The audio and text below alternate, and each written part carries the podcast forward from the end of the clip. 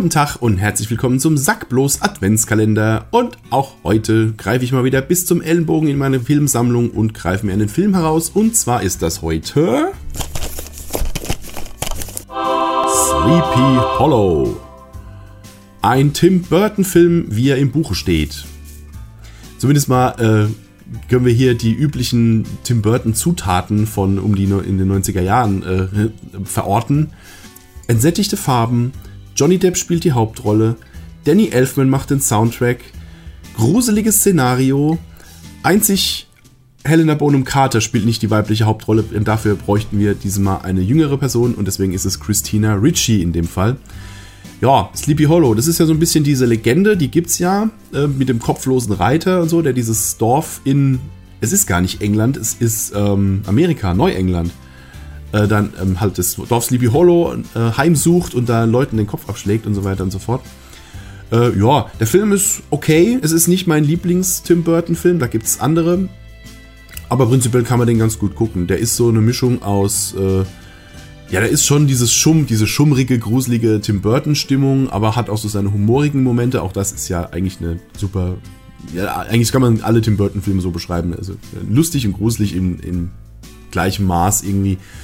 Äh, ja, Johnny Depp spielt diesen etwas ähm, schrulligen, leicht schusseligen ähm, Jonathan Crane, heißt er, glaube ich. Nee, Ichabod Crane. Wer ist denn Jonathan Crane? The Scarecrow aus Batman ist Jonathan Crane. Ichabod Crane.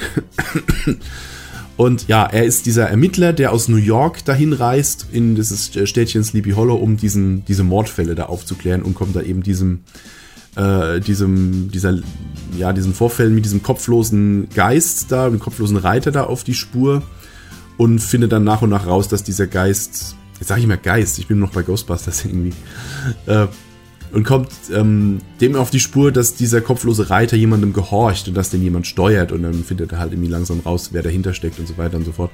Äh, ist ganz nett, macht Spaß, ähm, ist jetzt nicht mega gruselig, aber den kann man sich durchaus mal so nebenher angucken. Lustig finde ich die Riege an Nebencharakteren. Da gibt es so eine Szene, wo er quasi so dem, dem Ältestenrat des Dorfes vorgestellt wird und da sitzen halt lauter so Figuren drin. Ich kriege jetzt die Schauspielernamen nicht mehr zusammen, aber da sitzen halt unter anderem in einem Raum Imperator Palpatine, ähm, Onkel Vernon aus Harry Potter und ähm, der Rektor aus Ferris macht blau. Und ähm, ja, John Hurt ist noch, ist noch dabei. Mir fällt gerade keine ikonische popkulturelle Figur ein, den der gespielt hat. Äh, ja, aber diese, diese ganzen alten Männer, die man aus anderen Franchises kennt, die so alle auf einem Raum, in, in einem Raum sitzen, das fand ich schon ganz witzig. Und ja, viel mehr habe ich über den Film gar nicht zu sagen. Es ist so ein typischer Halloween-Film, ne? der, ist, der ist nicht zu gruselig, der ist aber auch ein bisschen lustig und so. Den kann man durchaus an Halloween gucken. Ist ein bisschen spät im Jahr, aber prinzipiell, warum nicht? Äh, der Soundtrack ist toll, Danny Elfman funktioniert immer gut und ja, ähm, Tim Burton-Film. Also Classic, Classic Tim Burton-Film. Wer das, ja, wisst ihr ja, was euch da erwartet. Insofern, ja, ist nicht mein Lieblings-Tim Burton. Daher äh, gebe ich zum Beispiel auf Nightmare Before Christmas oder Corpse Bride oder sowas, gebe ich da ein bisschen mehr drauf. Oder Beetlejuice. Aber Sleepy Hollow geht auf jeden Fall klar. Mein, meine Wahl im heutigen Säckchen. Morgen gibt es wieder was anderes. Bis dann dann.